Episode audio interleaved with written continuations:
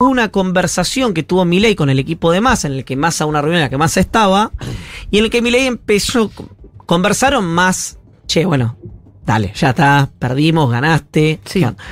Y Milei insiste con que el ajuste lo iba a hacer la política. Entonces se le adelanta a alguien del equipo de Massa y le dije, te traje la cuentita. Y le hizo la cuenta de directores para arriba, eh, choferes, unidades retributivas, autos, diputados, senadores y asesores. Le cortás todo. Echás a todo el mundo, a Echás a todos. todo el mundo. O todos lo hacen. O todos, claro, todos trabajan ad honorem. Sí, sí. 0.017% del PBI. Es decir, de los 5 puntos que querés ajustarte, hagas 4.93 todavía. Bueno, eh, y bienvenido Vaya Groski. Te vuelvo a saludar porque me... Mira, yo te digo la verdad, Sí. voy a ser sincero. Sí, Ya cuando uno está de salida, viste que es como un trabajo. sí. Que cuando en un trabajo Ya te de oficina, huevo, ya está. medio que va, te chupa. Sí. Agarrate, llevaste un potus, un ficus, ¿no? Te lo llevaste a tu casa. No te eh, lleves nada acá, ¿eh? Tarde. Me anticipé la semana pasada. Ah, ¿sí? ¿Qué te llevaste? Sí, dos consolas me llevé de sonido. Ahí estaban las consolas. ¿Sabes que la buscamos por Nadie todas se dio partes, cuenta. boludo? Nadie se dio cuenta que me las estaba llevando. Che, bueno, Iván, eh, hablemos un poco de los dos días de Milei como presidente. Eh, Podemos arrancar a decir que es prematuro, ¿no? Sí. Bueno, Es un chistazo el que hacer. algunas, eh, ya algunas señales de algunas cosas empezamos a ver. Eh, mínima. Todavía no tenemos. esta columna es Sí. importante que la gente sepa, no la que está escuchando en vivo, que va a decir por qué aclaras semejante idiotez, Ajá. pero la gente que lo escucha en diferido, que esta columna está hecha antes de los anuncios del de el doctor Luis Toto Caputo. Esto es cierto. Bueno, ¿y qué esperas de los anuncios de Caputo entonces, para ir directamente a lo que no sabemos? Espero una devaluación. Sí. Eh, espero, por lo que me han dicho, no sé si lo anunciará o finalmente lo terminará eh, haciendo. De hecho, yo creo que, que- que tiene que haber un, un anuncio en ese sentido. eh, no solo para la sociedad, sino también para los mercados, que es a quien le va a hablar hoy fundamentalmente el ministro de Economía. Eh, una desindexación, esto significa eh, de, una desindexación, quiero decir, de los saberes del Estado. Esto significa que eh, la mm, excepto los programas sociales, por lo que dijo Adorni el otro día, igual lo quiero ver. El resto de las cuestiones, vos, por ejemplo, cuando se sube el mínimo vital y móvil, eso impacta en programas sociales, en asignaciones, en pensiones, en A, a eso se habla cuando está indexado, es decir, cuando Sí. hay un aumento. Bueno, Hay un aumento generalizado para... a eso. exactamente. Yo creo que eso Y se los va. salarios estatales también. Claro, yo creo que eso se va a desindexar. Eh, es decir, se va a congelar. No sé si a congelar, se va a desindexar. No va a estar directamente ligado a esas Exacto, a los aumentos. ¿Qué significa eso? Que muy probablemente se intente licuar el gasto del Estado, por un lado vía recorte y por otro lado vía inflación. ¿Qué significa eso? Recorte es, si yo hoy gasto 10 pesos en obra pública, bueno, voy a gastar uno. Eso es recorte hecho y Sí. derecho. La otra es que si yo hoy gasto 10 pesos, la inflación aumenta, vamos a decir números redondos, 100, yo no voy a gastar 20, voy a gastar 12. Entonces lo licúo vía inflación. Entonces, en términos reales, es mucho menos de lo que era hasta el momento. Acá es cuando se especula esto de que si pudieran laburar con un pre- presupuesto como el de este año, con esos valores, Exactamente. es licuar todo el gasto del Estado. Exactamente. Eh, la pregunta ahí es dónde va a impactar ese recorte Sí. o esa licuación vía inflación. Bueno, Milei ya dijo que era en obra pública. Ahí yo quiero ver cómo es esa instrumentación, porque lo que él dijo en la transición es obra pública cero.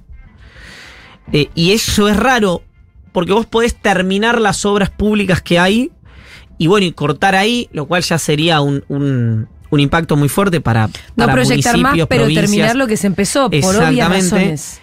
Él lo que dice es cero, incluso las que están en proceso. Son puente a medio hacer, queda así. Yo creo que ¿Hay algo más lo quiero, ineficaz? lo quiero ver eso igual, ¿eh? lo quiero ver. Yo estoy diciendo lo que él dijo en la transición, Sí. no lo que va a anunciar el ministro de Economía. Después es interesante ver por qué mi ley le dice Cámara Argentina de la Corrupción a la Cámara Argentina de la Construcción. Y por lo que me contó gente que hizo la transición con él, tuvo algunas reuniones con él. Dormí muy poco, les digo, por si voy a bostezar en algún momento. Es porque, por el tema de redeterminaciones de precio. ¿no? Porque muchas veces con, con la suba, el aumento de costos, la suba de inflación, etcétera, los eh, eh, contratistas piden redeterminación de precios. Che, ¿esto qué? Salía 10 con la inflación y lo que vos tardaste en pagarme, hoy sale 17. Y ahí empieza una discusión que es, ¿pero por qué sale 17? ¿Quién sabe cuánto sale un kilómetro de eh, vía, un kilómetro de asfalto, un kilómetro de ruta, un kilómetro de lo que sea? Bueno, eh, en toda esa discusión de las redeterminaciones de precios, donde hay grandes bolsones de corrupción y donde mi ley hace foco y le llama Cámara Argentina de la Corrupción. ¿Por qué es importante esto? Porque mi ley no solamente pone ojo en el Estado, sino también en el privado, que es cómplice de esa corrupción siempre según la óptica del presidente. O por lo menos del candidato ley. Veremos si también del presidente Milei. O sea, el primer interrogante. Ajá. El otro es que eh, va a haber, evidentemente, eh, además de los recortes y de la licuación vía inflación, algo que implique eh, un aumento en la recaudación, o uno supone que eso va a existir, es decir, más impuestos. Por eso cuando yo dije la semana pasada, o escribí la semana pasada, que hasta el economista más progresista entendía que la economía necesita algún tipo de ajuste, yo estaba hablando del recorte propiamente dicho, del ajuste vía inflación, pero también aumentar impuestos también es un ajuste. Que creo que es lo que va a hacer Caputo hoy. Caputo va a En contra de los principios Sí, el neto, dogmáticos. el neto le va a dar, creo que positivo a Caputo. ¿Qué me refiero a positivo? Yo creo que va en camino, vía Sturzenegger y vía el propio Caputo, a una simplificación tributaria y a una baja de impuestos, pero uno de los anuncios va a ser la suba, por lo que me dicen a país. mí, veremos del impuesto país. ¿Qué significa esto? Que hoy vos tenés varios dólares para importaciones de servicio, de combustible, de esto, del otro, que habría una simplificación ahí del 30% con una suba, una devaluación, una suba del tipo de cambio oficial, que ya está subiendo, los bancos lo venden entre 450 y 500 pesos ya, y yo supongo vamos hacia ese famoso número de 650. Eh, ¿Dónde va a eh, pegar el palazo fuerte eso? ¿No? Yo hoy, como, como alguien que paga, eh, en términos de ingresos, para decirlo rápido, lo que decimos siempre, Marcos Galperini y yo somos clase alta, ¿no? Último decil, primer decil, último decil, eh, de, de ingresos. ¿Qué significa eso? Que a mí, por ejemplo, el tema de energía, indirectamente me va a impactar todo, porque todo se va a trasladar a costo, pero digo en términos directos. A mí el tema, yo ya pago la tarifa plena de luz y de agua y de gas. Por lo menos lo pagué durante un tiempo hasta que eh, no, no seguí los subsidios de los últimos de los últimos 60 días, pero digo, desde septiembre, octubre, noviembre, eh, agosto, septiembre, octubre, noviembre lo pagué. La clase media que no pagaba la tarifa plena y que estaba subsidiada es la que va a recibir, ahí tenés un primer impacto. Parazo fue. ¿No? ¿Hay En de- energía. hay cálculo de cuánto va a poder llegar a subir? No, no, o sea, sí hay. Yo no creo que la poda vaya a cero. de subsidios. Claro. Dice que son dos tramos. Sí, Te- están diciendo que son dos tramos, que va a ser hasta abril, Hasta so- abril. algunos dicen también hasta junio, dicen gana subsidio cero, yo eso todo lo quiero ver porque cuando hablas con el área de energía te dicen, no sé si estamos preparados para eh, ese nivel, nosotros dicen, no nos estamos preparando para ese nivel de recorte. Después si viene el presidente, el ministro de Economía y nos dice, Claro. no hay plata. Bueno, veremos. Pero hoy nos están preparando para ese palazo. Pero bueno, veremos. Después, eh, sí va a empezar a haber un gran impacto en la suba de los colegios privados, eh, colegios, jardines, etcétera, y de las prepagas. Si se liberaliza el precio del segundo y se eliminan los subsidios para el primero. Recordemos que toda esta gente que ustedes escuchan siempre de clase media, que manda a sus chicos a colegios privados, tal vez parroquiales y demás, que está enojada con los planeros y tal, estamos ante un grupo que va a sufrir mucho por la tarifa de energía y porque también está subsidiado, no solamente con la energía, sino con el transporte y también con el eh, precio del colegio de los hijos. Al Claro, que van. cualquier Sí. colegio parroquial está Está Es lo que siempre dice Pitu, los que ya estamos medio al fondo, mucho más no tenemos por dónde ir, pero la clase media sí tiene dónde caer. La clase media Digo, tiene mucho tiene- donde caer. sí. Mucho donde caer. Yo aparte, eh, por lo que dijo Adorni, por lo que dijo Milei y por lo que hablaban de eh, la billetera del... Perdón, Que haga esto, pero dormí cuatro horas y no lo ¿qué puedo... eh, ¿Un cafecito? No, lo puedo- ¿Cafecito? No, volví del, del Movistar Sí. eh, a las... eh, 2 de la mañana y me levanté a las 6 para terminar el newsletter. Un cafecito. Un cafecito sería. Un genial. cafecito. Te lo preparo yo, Ahí mira, va. voy yo, papá. Vale. Ponerle un speed. adentro. Quiero que valoren ustedes, Sí. ustedes, eh, Que vos estés acá. que no, que mm, también eso, pero siempre, Fito, eh, ¿Qué has Fito, no escrito ponía en hablar ya. newsletter? Un newsletter de 10 páginas, Sí.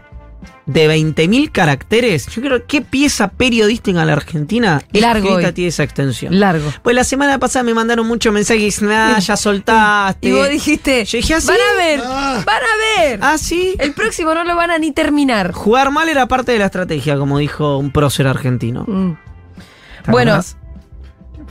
Gallardo, papá. Ah, mira. Bueno, volviendo al punto entonces, ahí va a haber una situación donde probablemente, para decirlo rápido, sufra más eh, un eh, empleado eh, rango medio de una compañía que Galperín, Paolo Roca, Eduardo Norquiano y Iván Jagroski, no todos Sin empresarios prolíficos Sí. de la Argentina, por supuesto.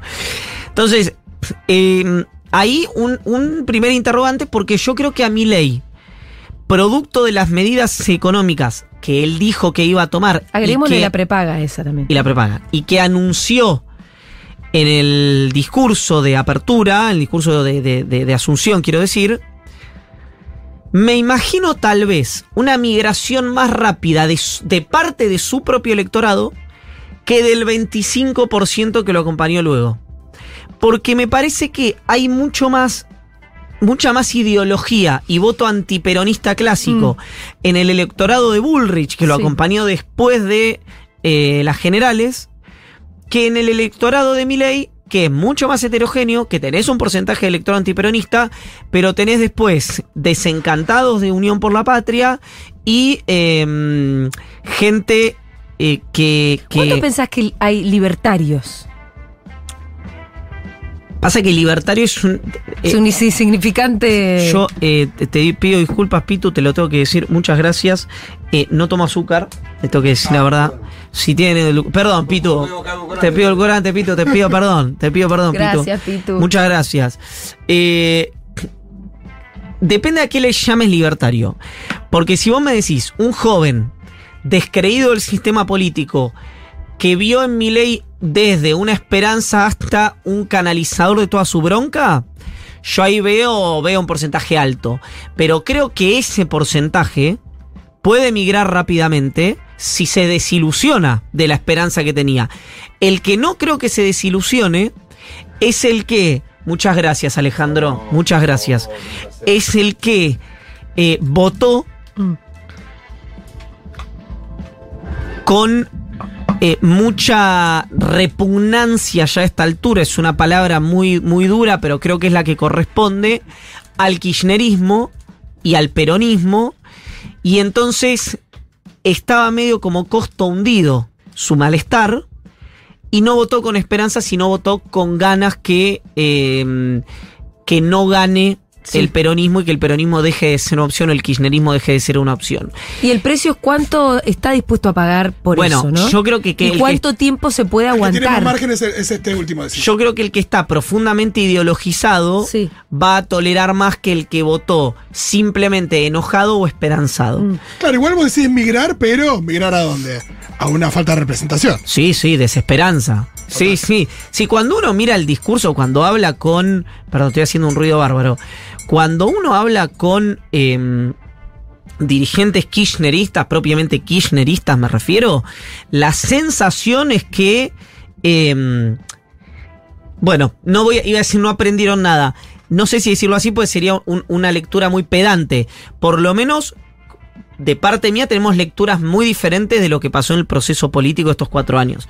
Yo creo que las anteojeras eh, ideológicas eh, y cierta cosa tribal y pagana a la hora de entender la economía, eh, generaron muchas distorsiones donde obviamente ahí radican también los problemas de decisión política del presidente eh, y probablemente eh, una negociación que podría haber sido mejor del ministro de Economía en el acuerdo con el Fondo Monetario Internacional, o mejor dicho, una conversación más acabada. ¿De este último Yo- o del no, anterior? no, no, del anterior y de este último también. Pero yo insisto con que el acuerdo que consigue Guzmán y el acuerdo que continúa y en algunos casos mejora, en otros casos empeora Massa, en relación a lo que fueron los acuerdos con el Fondo Monetario Internacional, fueron buenos acuerdos para la Argentina. Es decir, a mí esa lógica de eh, como, eh, como el Unión por la Patria perdió las elecciones y la economía fue el principal factor y hubo 150 puntos de inflación. Dice que la, el acuerdo, eh, el problema fue que fue un acuerdo muy ortodoxo, el del fondo. Eh, yo no, no me puedo plegar nunca a algo en lo que no creo. Eh, de repente puede haber otros motivos, otros argumentos, donde el gobierno tuvo mucha negligencia y en otro momento donde tuvo mala suerte, como tuvieron varios gobiernos del mundo, como fue el caso de la pandemia, y después algo para mí indiscutible que tuvo muy mala suerte el ministro Massa fue la sequía. Después, como decimos siempre, errores au- eh, autoinfligidos, errores políticos, etcétera, etcétera, etcétera. Pero yo no puedo pensar jamás que eh, el problema fue que el gobierno de Alberto Fernández fue ortodoxo. Si yo tuviera que decir algo es que si tenía que hacer correcciones macroeconómicas las hizo tarde, no temprano. Eh, pero... Perdón, hablando de eh, esto, dirigentes kirchneristas, de mm, la crítica que se le puede hacer al frente de todos o al gobierno de de- Alberto déjame Fernández. solo- Sí. antes de, porque quiero responderte a lo que vas a decir. Quiero ser enfático con algo. No, eh, porque decir no entendieron nada significa que uno entendió todo. Quiero decir, mi verdad relativa es distinta a la verdad relativa que a mí me proponen algunos dirigentes kirchneristas con la lectura sobre los motivos de la derrota del peronismo. Eh, eso quiero decir nada más porque si no parece que uno tiene Bueno. ¿no? Eh, la verdad revelada y lejos de eso. Eh, iba a hablar de Axel. Sí. Porque ayer en su discurso de Asunción a mí me sorprendió, me pareció un discurso como de posicionamiento, que podría haber sido, la verdad que Axel podría haber hecho un discurso de Asunción más de un gobernador de la provincia de Buenos Aires, eh, incluso ideologizado como es él y todo, pero creo que todo, todo su discurso estuvo en oposición a las propuestas de Javier Milei y podría haber sido un poco distinto. Sí. Sobre todo por la situación incómoda que él tiene, porque va a tener que tener cierta muñeca para poder gobernar la provincia adentro de un país gobernado por Milei. Absolutamente. ¿Qué un desafío enorme. Del, del discurso, a mí me pareció que era un Axel que tenía ganas de, mm, bueno, de asomar la cabeza y como opositor también. Sí, eh, indiscutiblemente es. Podría haberse hecho más el boludo y ayer hay por lo menos tres, cuatro frases así muy... Yo me imagino ahí hay una conversación previa, mm, hay un posicionamiento político, no solo de Kisilov, sino del kirchnerismo a través de Kisilov. Entonces, Kisilov no podía comportarse como Martín Yarlora, porque eso se hubiera leído como abandono de representación por parte del kirchnerismo. Es decir, ¿Cómo yo- se comportó Martín Yarlora? Ah, Martín Yarlora, digo Martín Yarlora porque fue otro de los grandes ganadores del peronismo eh, en, en- a nivel nacional, pero como tiene un partido provincial, como puede ser el caso de cómo se puede comportar Orrego, Poggi, Frigerio, Puyaro o cualquiera, eh, o, o Rolo Figueroa o los misioneros, tiene una, una cosa más de distancia eh, de, de- de darle tiempo, de no tener un enfrentamiento, porque, primero, no sabes cómo va a salir la cosa, y segundo, su electorado, recordemos, a 75 puntos, Milei, en la provincia de Córdoba. Entonces, no puede tampoco desoír ese mandato. Eh, y además porque los gobernadores que tienen responsabilidades de gestión en provincias menos políticas que la provincia de Buenos Aires, para decirlo rápido, eh, se van a, a- van a priorizar, digamos, eh, tener guita para pagar los sueldos. Sí, Kicillof para mí tiene un problema tan grande que dijo ya que fue. excede esto, aun cuando Kisilov es en, en sus niveles de austeridad, La austeridad a personal. Kisilov tenés que mirar lo que hace, no lo que dice. Es decir, para sacarle un peso a Kisilov, le tenés que traer eh, eh, un, un, un brief viste, en el que le, vas a explicar en una obra, en una partida lo que sea, hasta en qué, eh, qué agua va a ser la que van a comprar para el catering de los empleados de la Unión Obrera de la Construcción de la República Argentina y por qué esa y no otra. Entonces, yo decía en algún momento, esto no le gustaba a, mm, a Kisilov, pero a mí me parece muy ingenioso. me pare- yo me parezco una persona muy ingeniosa. Soy una persona muy ingeniosa capo, y muy humilde. Que decía que frente a sus propios funcionarios, Kisilov es el sueño húmedo de Paolo Roca. Kisilov es el mayor trabajo al menor costo posible. Había gente, no sé si eso sigue ocurriendo, pero en los primeros dos años del mandato, de, en el primer año, perdón, del, del mandato de, de Kicillof como gobernador, que eh, los manda, viste que a- de- creo que es de subsecretario para arriba o secretario para arriba, tienen chofer. Y que sin hacer prensa, boleteó eso y los mandaba en una traffic. ¿no? Hacía el lechero con los funcionarios y los mandaba en una traffic. Entonces, quiero decir, hay que mirar lo que hace, no lo que dice. A mí, lo que hace Kisilov me parece realmente eh, atendible y reivindicable desde el punto de vista de la gestión y del manejo de los recursos públicos y a veces va y viene con la gestión política. Lo que dice me contiene menos. En parte porque lo, tengo que recordar algo que eh, decía, mm, eh, contaba yo en un newsletter sobre un focus que se había hecho en la Universidad de San Martín. Ayer cuando escuché el remate de Kicillof me acordé de eso. Cuando el eh, chicos de menos de 25 años, que no están, por supuesto que no militan, ¿no? Estamos hablando de gente que no está involucrada políticamente, que es la enorme mayoría de la población. Políticamente me refiero orgánicamente, ¿no? Yo eh, digo porque alguien estará diciendo que si vos ayudás en un comedor, o en un club de barrio, o en la cooperativa, o la sociedad de fomento, no sé si son unidades que siguen existiendo, de tu barrio haces política. Yo estoy de acuerdo con eso, me refiero a política orgánica. Eh, salió en el Focus que preguntaban qué, qué les parecía la justicia social y los chicos decían que estaban de acuerdo con la justicia social, que les parecía muy bien la justicia social, porque si alguien te robaba el teléfono, vos tenías que ir a buscarlo y eh, fajarlo y sacarle el teléfono. Entonces, para estos chicos, justicia social era justicia por mano propia. ¿Qué, qué, ¿Cuál era la reflexión de aquel momento? Era, hay léxico del peronismo que los pibes, capaz que traducido de otra manera, están de acuerdo. Pero hoy hay un sector enorme de la población, ya no que está de acuerdo o no está de acuerdo, Que no ni sabe siquiera lo lo, entiende. Ni Eso siquiera sabe de qué hablando. Eso es gravísimo. Y eso es un síntoma Sí, que obviamente el discurso de Kisilov es múltiple para múltiples públicos.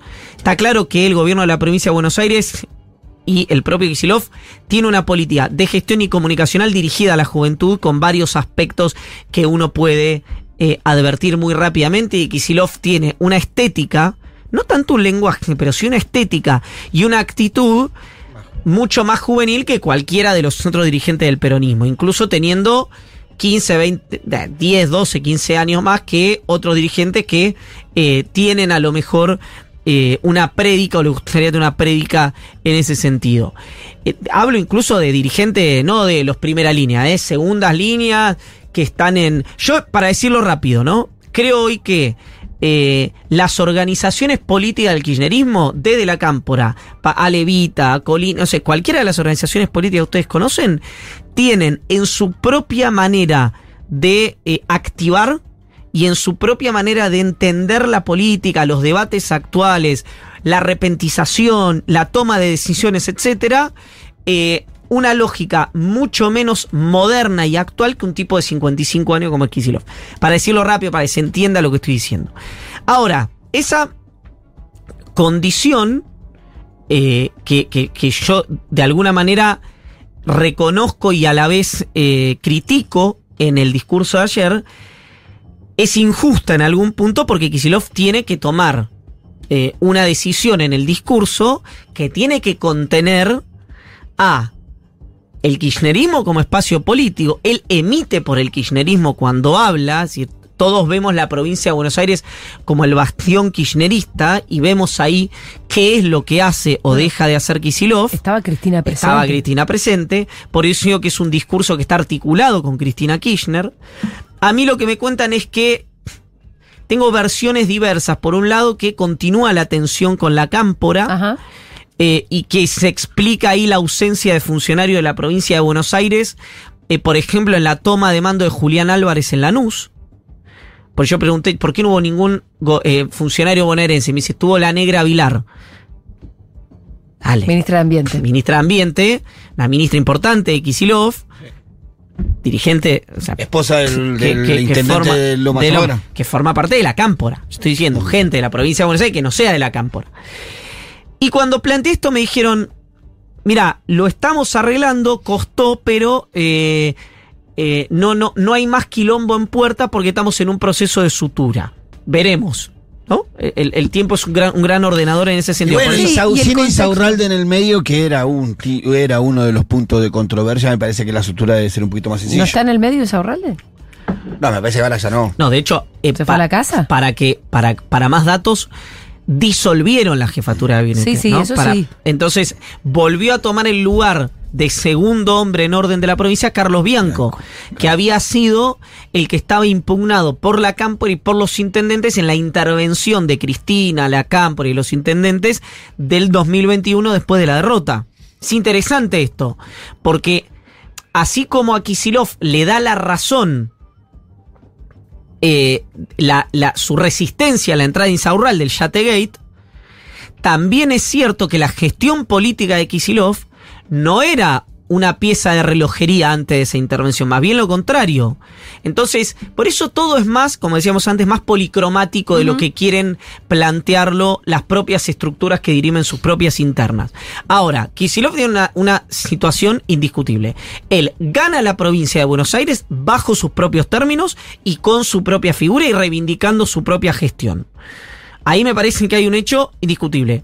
La cámpora también tiene un lugar donde sostenerse en términos de eh, la boca para afuera, que es que 12 intendencias de la provincia de Buenos Aires, también bajo sus propios términos. Yo creo que igualmente el discurso reivindicatorio y eh, con eh, una... Es muy, es muy interesante esto porque iba a decir con rigidez. La cámpora tiene algo que es eh, un funcionamiento, y hablo de la cámpora ya como organización política, no hablo solamente de Máximo Kirchner, de Guado de Pedro, de Mayra Mendoza, aunque son obviamente las figuras más visibles, ni siquiera de Lucía Cámpora, que sería una injusticia enorme imputarle algo a alguien que recién eh, se está haciendo cargo de la conducción de esa organización. Pero hay una rigidez, a mi juicio, en los principales dirigentes, tanto en la política como en la economía, que no se refleja, una rigidez en la conversación, que no se refleja en los armados políticos. ¿Se entiende esto? Porque uno podría pensar, bueno, se recostaron en ello. Claro, el 2019 con Alberto Fernández. El 2021 donde empieza ya la sociedad imposible de, de diluirse con masa. Y obviamente la relación con Insaurralde, que es un hombre con múltiples opacidades a las que la Cámpora en teoría le, en teoría le huyó durante mucho tiempo, muestra que hay ahí un, eh, un ejercicio donde tanto quienes defienden a la Cámpora como quienes atacan a la Cámpora tienen incomodidad. Porque cuando vos hablas con alguien, ¿no? Muy, muy, muy defensor de la organización, sí, pero para, ¿cómo se explica esta eh, rigidez o esta pureza que vos manifestás con todos estos puntos? Perdón, sin ir más lejos. En la, diciendo, práctica es más flexible de lo que es. Eh, claro. depende en qué. Mm. Depende en qué, por eso te digo, porque después la práctica también es Mayra Mendoza diciéndole a Kisilov, juega al primero yo y después al también yo. Algo completamente inexplicable por fuera de un despacho oficial, ¿no? ¿Cómo le explicaba eso el kirchnerismo internamente a sus propios militantes? Era imposible, era tratar de explicar la cuadratura del círculo. Ahora, después, por otro lado, la sociedad judicial de la Cámpora en la Corte Suprema con Ricardo Lorenzetti, el autor intelectual de la doctrina Irursun.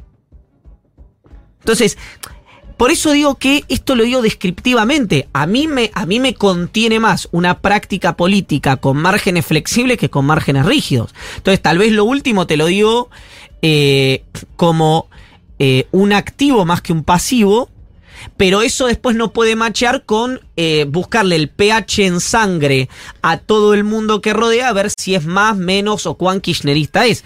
Porque vos eso lo podías hacer como espacio político cuando eh, tenías eh, esta cosa de se juega como se vive, ¿no? Súper interesante.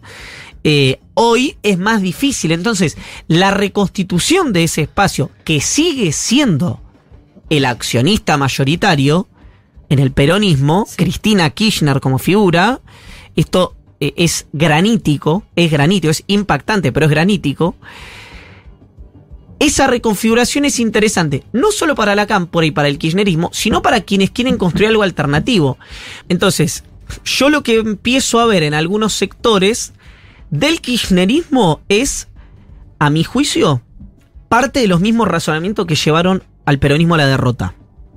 ¿No? En la- los cuatro años, no estoy imputándole. eh, como digo, todo es multicausal y todo es policromático. Y en el, en el peronismo anti-kirchnerista, que incluso que, que habita Unión por la Patria, la misma lógica de querer tirar una opción política por la ventana sin hacer nada para que eso suceda. Sin una propuesta que mejore. Exactamente. Entonces, ahí veo un fenómeno eh, donde no sea cosa que mi ley o lo, o lo parecido a mi ley sobreviva no tanto por aciertos propios, sino porque por fragmentación Te ajena. diría que yo creo que, que veo en Axel una suerte de síntesis, en el sentido en el que no es. Axel no es cámpora. Es kirchnerismo, sí. Es cercano a Cristina, también. Sí, claro. Ayer estaba. Pero no es cámpora. Y nunca lo fue. No, no, no, de hecho es... Y como decís vos también, él tiene acciones propias. Digo, Sí.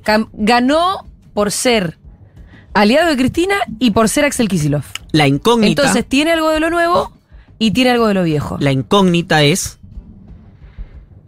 eh, que ahí yo creo que, de nuevo, eh, Cristina ha demostrado, en términos políticos, ser mucho más amplia de lo que siempre se le imputa. Sí. ¿Cuánto permite Cristina que se abra ese juego? Porque eh, ahí O hay... sea, ¿Cuál juego? ¿Cuál Eh, es el, el marco de alianza permitido? Claro, Porque sin los gobernadores del interior, sin el peronismo Digamos, del norte. Eh, ya me parece que no le alcanza al peronismo con eh, soy la Stacy Malibu, eh, soy otra Stacy Malibu porque tengo otro sombrero. ¿No? Me parece que la elección de, Ya lo demostró. de esta última elección lo demostró.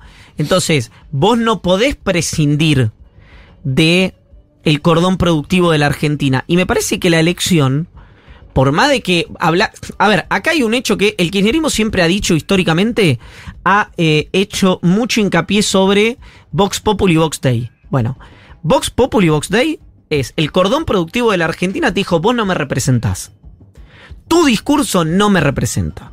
Entonces, ¿cómo vuelve a representar? Que se trata de eso. ¿Cómo vuelve a representar parte de ese cordón productivo eh, que tuvo en algún momento el kirchnerismo, el Frente para la Victoria, sin abandonar? Porque también la gente que llevó, digamos, ese piso de 35 puntos que tiene, eh, de 35, 37 puntos que tiene esta opción peronista, que lo vimos en las elecciones, si sacó 37 puntos con 150 puntos de inflación, tenemos que darnos cuenta que ese es 35 puntos, es el piso de esta opción política. Entonces, esos 35 puntos tampoco tienen que dejar de ser representados. Porque así como la tentación de circunscribirte al conurbano bonaerense, a mi juicio es una mala idea, renegar del conurbano bonaerense también es una mala Sí, idea. claro. Entonces vos, ¿cómo, cómo eh, te, te- te expandís, no solo en términos de discurso, sino en términos de credibilidad? Porque lo que empezó a pasar es que en los años no electorales el kirchnerismo se cierra, en el discurso, en la construcción, en los años electorales se abre. Y ya vimos todo el truco del mago. Entonces ahí tenés, me parece, un interrogante, un desafío que tiene tanto el kirchnerismo como el peronismo antikirchnerista. Hoy, repito, en términos parlamentarios de representación y de votos, continúa siendo Cristina Kirchner la accionista mayoritaria del peronismo. Lo cual es eh, un fenómeno interesante y, de, y, de, y desesperante. Absolutamente desesperante. Porque Para- uno siente que si bien, como decías vos, el piso es bastante alto y hay que sostener esa representación, El que, techo también bajo. que el techo va a, ser- va a estar cerca si sigue siendo solo Cristina. No, y no, so- no siendo solo Cristina. Fíjate que ¿No? Como el, A el techo ahí nomás. a Massa lo... eh, Viste que yo tengo una frase siempre que es que Argentina multiplicado por cualquier cosa te da Argentina. Entonces vos traes acá a eh, Amazon y termina pidiendo protección estatal y un subsidio. Bueno, eh, el, eh, eh, cualquier opción política del peronismo multiplicado por kirchnerismo da kirchnerismo para la opinión pública. Sí, sí lo metiste a Massa, que era lo más lejano al kirchnerismo que podía haber dentro del espacio. Y dio kirchnerismo. ¿verdad? También, ¿por qué? Porque ese truco del mago lo había gastado Alberto Fernández. ¿No? El, el- el frente de todos, quiero decir. Entonces, bueno, hay un desafío. Después, si querés, porque estuvimos 45 minutos hablando del peronismo, Sí. podemos hablar del gobierno. Sí, por favor, porque nos quedan, sí, nos quedan unos minutos más. Eh, en el caso de Milei, eh, tiene un enorme desafío parlamentario, 35 diputados, jefe de bloque y presidente de la Cámara sin experiencia, un Juntos por el Cambio fragmentado internamente que anuncia que va a negociar ley por ley, pero tenés a los espartanos de Bullrich diciendo esto no es ley por ley, esto es a libro cerrado porque nuestros electores piden cambio y no le podemos dar la espalda a nuestros electores. Esa es una herramienta de negociación interesante porque eh, en la discusión pública, Macri, por lo menos en la primera etapa del gobierno de Milei, tiene las de perder. En la discusión pública. Es, y manda un proyecto de ley. No, no sé si te lo voto. ¿Y por qué no me lo votás? ¿Qué, te- qué me estás pidiendo? ¿Qué me estás negociando? Si en teoría el cambio era innegociable y yo estoy enviando al Congreso leyes que vos querías eh, eh, que, que impulsabas durante la campaña. Y está Bullrich ahí, que es un vector eh, muy importante dentro de PRO. ¿Y cómo juega Ritondo en ese escenario? Bueno, Ritondo terminó negociando con el kirchnerismo eh, para la distribución de las presidencias de las comisiones. A mi juicio, lógicamente, tanto Ritondo como Unión por la Patria, porque el bloque de eh, Miguel Pichetto, Emilio Monzón, Nicolás Mazot, que es toda gente que conozco, que aprecio, respeto, eh, pedían una dinámica en la que te querías manejar por fuera para la votación, pero por dentro para la distribución de comisiones. Había enojo en el esquema de Monzó, de Pichetto, de Mazot. A mi juicio, un enojo eh, que no hacía match con la realidad. En este caso, por más que sea gente que eh, me cae mejor, tengo que decir que creo que tenía razón la discusión entre el PRO y, y el kirchnerismo, en este caso, o, Unión por la Patria, eh, donde yo veo una situación más difícil narrativamente para el PRO que para el bloque Unión por la Patria. Porque hoy el bloque Unión por la Patria está unido en el rechazo a las políticas de ajuste. Y no se fragmentó porque hay una incertidumbre en mi ley que no sabes si le va a ir bien o mal. Es decir, yo creo que si a mi ley Le empieza a ir bien. le empieza a ir bien, hay una fragmentación se va a acomodar. del peronismo y de Juntos por el Cambio, de PRO, de PRO inclusive. Punto número uno. Punto número dos. Eh, esta es una opción política que no tiene, o por lo menos no tiene hasta el momento, eh, figuras de volumen que estén dispuestos a hacer cualquier cosa en el mejor de los sentidos para mantener el poder o para mantener el orden político. Porque en la comparación con el menemismo, que también uno podía decir una opción novedosa, vos tenías a Bausá, a Coan, a Cora, Chamanzano, a Barrio Nuevo. Bueno, era. ¿No? Tirabas una res y no quedaba nada. Mayorías, además. ¿no? Mayorías en ambas cámaras. Después de un momento, una colonización judicial, eh, fundamentalmente de la corte casi absoluta. eh, y acceso al crédito. Mucha guita de afuera. Hoy, Milei tiene una enorme minoría en ambas cámaras. No tiene acceso al crédito. Y los La equipitos- CGT, Mm. perdón, la CGT que en un momento, cuando Baldini se le para de manos, Barrio Nuevo se la parte a, a, mm, al propio Baldini. eh, y ese para mí es el comienzo, a esto habría que preguntárselo a gente más leída, pero el comienzo de fin de eh, Saúl Ubaldini como, como el, que aparte después va a elecciones, eh, no, no en el sindicato, sino en la provincia de Buenos Aires, eh, y, y- y y- termina, a mi juicio, con años después con el lugar que termina ocupando el negro Moyano, ¿no? En aquel momento. Pero quiero decir, había herramientas permanentes en la justicia, en los sindicatos, en el Congreso, etcétera, etcétera, etcétera, con muy pocos canales de cable y de aire y sin redes sociales. Sí, una velocidad muchísimo más lenta en cual circula la información. Cuando Larreta y Macri decían el próximo gobierno no tiene 100 días, tiene 100 horas, lo decían obviamente porque la gente ya no tenía margen y Argentina no tenía margen para hacer las reformas, pero también lo decían, los, los reinterpreto yo, por la velocidad a la cual hoy te saturás de esa info. Porque a vos todos los días te cuentan Viste, el kirchnerismo se quejaba que había un hecho de inseguridad y los medios lo repetían 10 veces cada medio y parecía que eran 40 hechos de inseguridad.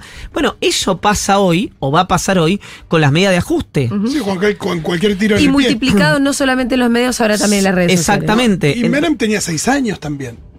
También. Sí. También. Hay, hay una diferencia muy grande a la hora de querer bajar o romper todo y, y lograr alguna estabilidad que vas a ver si llega a esa estabilidad. Por eso, a mí me parece ahí un primer eh, alerta para mi ley, que él tiene en su cabeza tratar de eh, que la economía haga como una B corta, ¿no? Una caída casi vertical y un rebote casi vertical.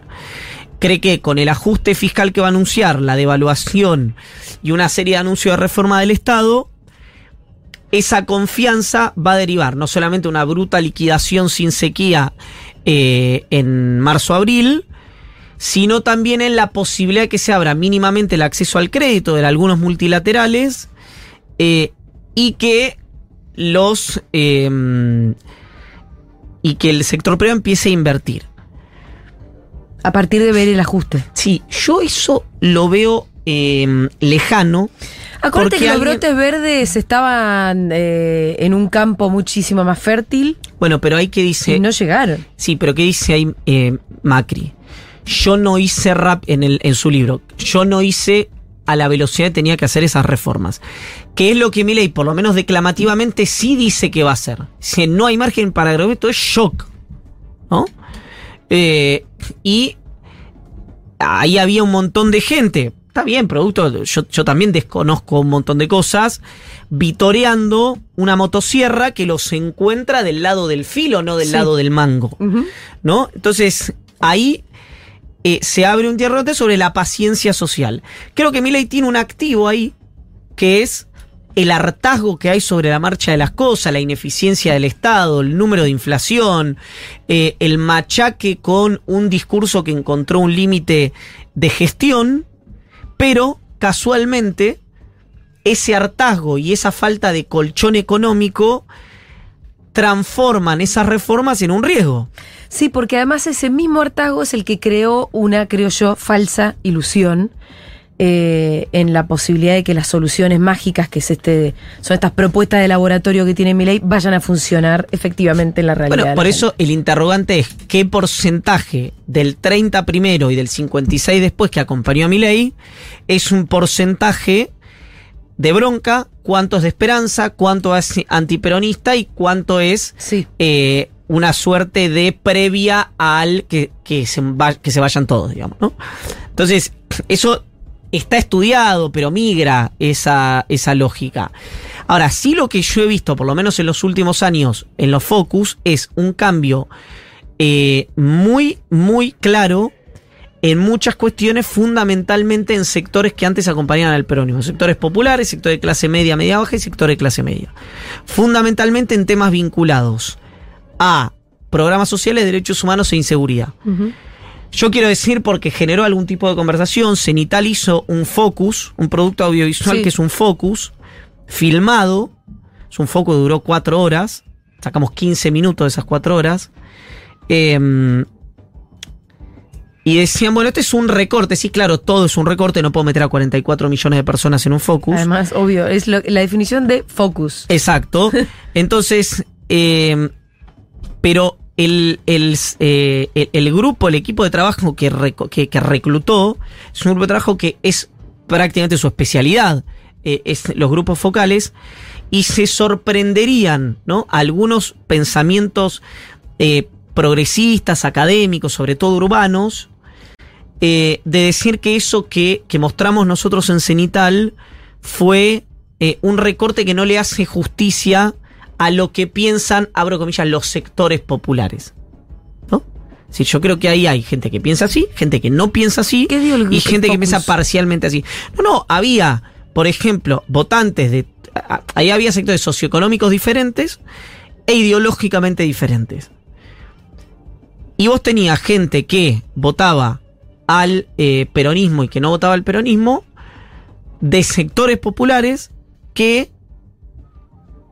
la pol- el encuadre, no había una cuestión de policy, ¿viste? de política pública, sino pero el encuadre frente a la inseguridad era un encuadre de lo que comúnmente llamamos mano dura. Sí. Sí, De votantes del peronismo de sectores populares. del, había del peronismo y había muy antiperonistas. Sí. ¿no? Había la, la, la mm, eh, Sí, pero los que decís- decodificación del Sí. antiperonista es mucho más brutal que la del peronista. Eh, cuando digo, perdón, peronista, re- si- siempre creo que dejar claro, entendiendo orgánicamente, yo votante. ¿no? Sí, sí, Siempre sí.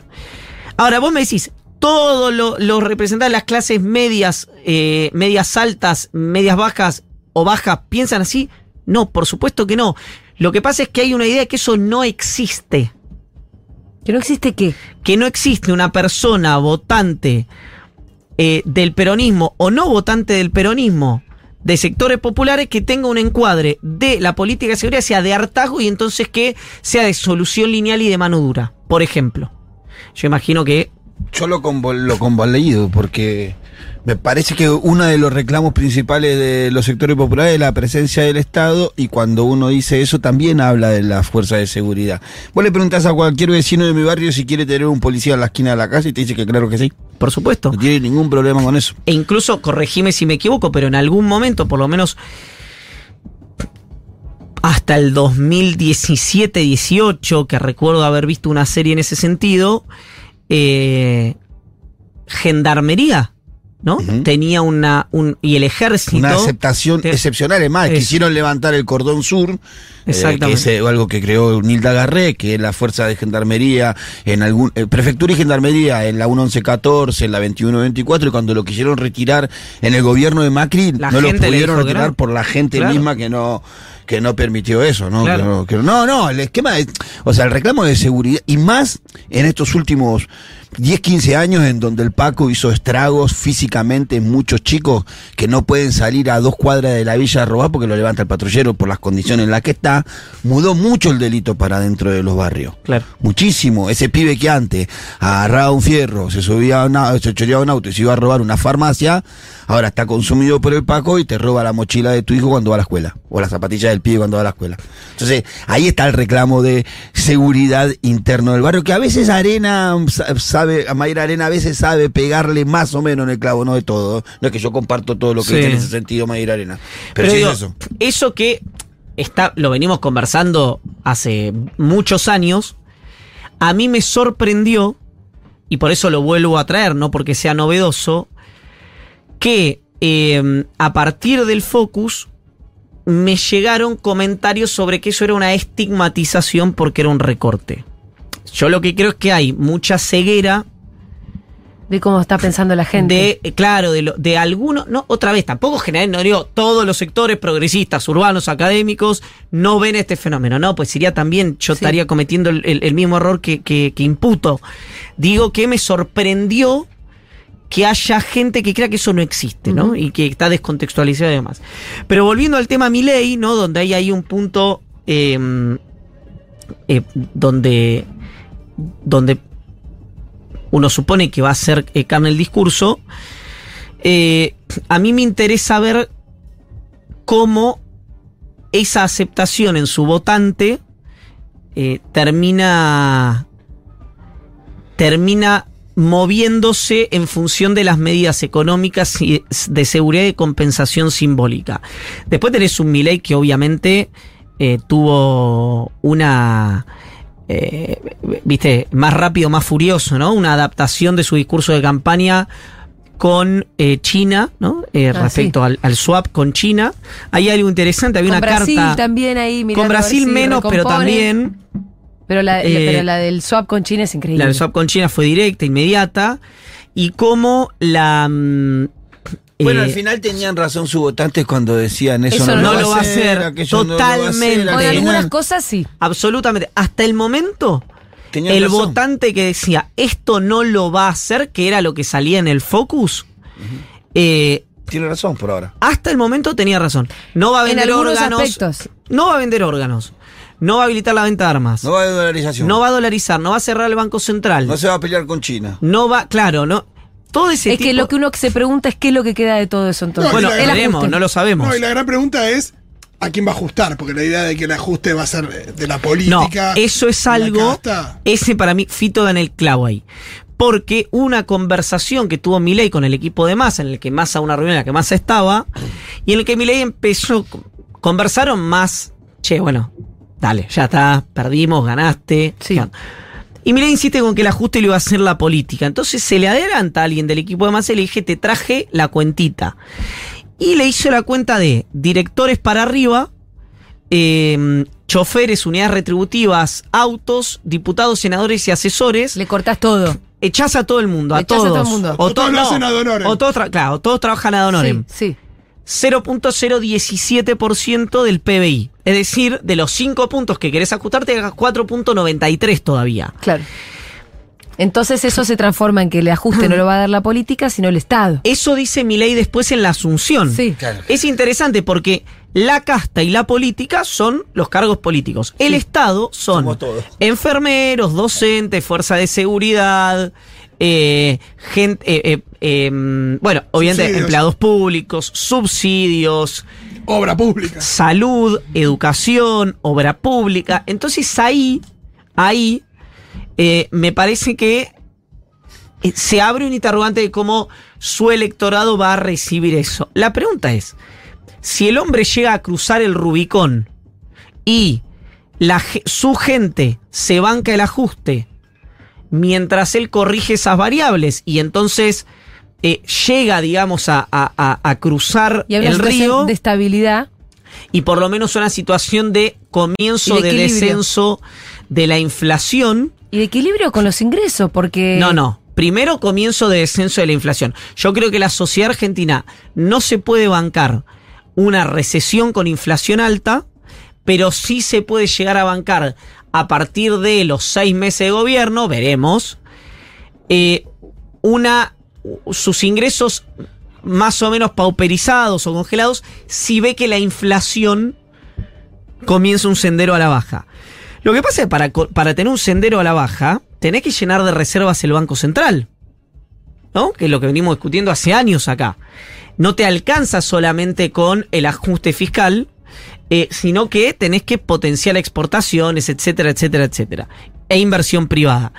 Entonces, y para eso tenés que ver no solamente que eh, estás haciendo el ajuste y las reformas, etcétera, sino también que la economía empieza a crecer. Porque nadie cobra, compra una máquina para producir lo que no va a vender.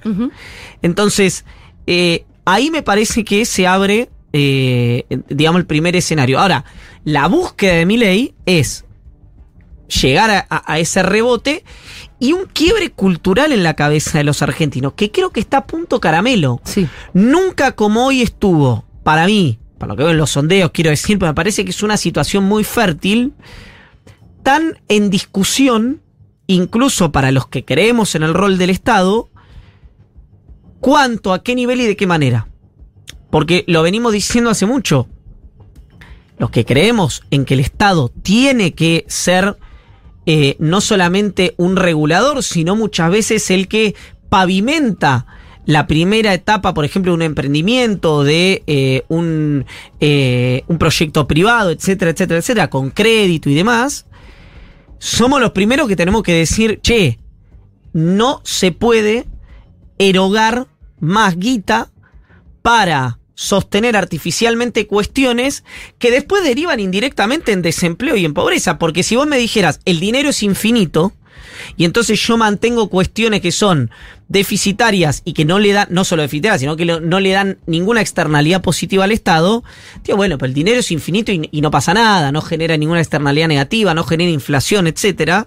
Pero eso no funciona así. Cuando vos sostenés eso artificialmente, indirectamente te genera esa pobreza o esa pauperización de ingresos que vos querés evitar en teoría con esa erogación permanente, persistente y perpetua. Y muchas distorsiones y mucho estrés también, me parece. No, y perdón, y una pelea de eh, eh, gente que vota lo mismo y ve que tu estabilidad, tus ingresos versus los de él, a un descalce de trabajo, son muy distintos. Por eso, por eso hablo de que hay mucha distorsión, hay una cosa de.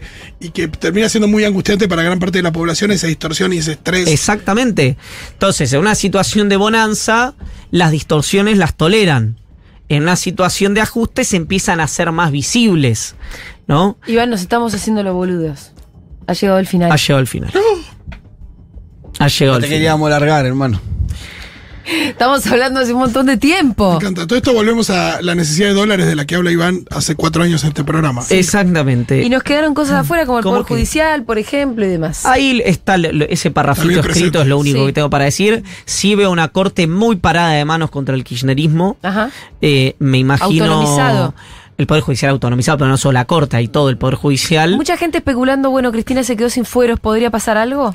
Yo creo que sí, yo creo ¿Sí? que en mi ¿Podría ley. quedar en cana? Yo creo que mi ley diciendo eh, yo no vengo a vengarme, yo no vengo a perseguir a nadie, Fueron ellos. es un mensaje a Cristina diciendo quédate tranquila, que yo no. Pero. Un mensaje también a Macri diciendo conmigo no cuentes, pero también creo que tácitamente diciendo, che, si algo pasa yo no Tampoco fui. fui. Claro. Porque tenés Cunio Libarona recostándose en la justicia nacional, no en la justicia federal penal. En la justicia federal.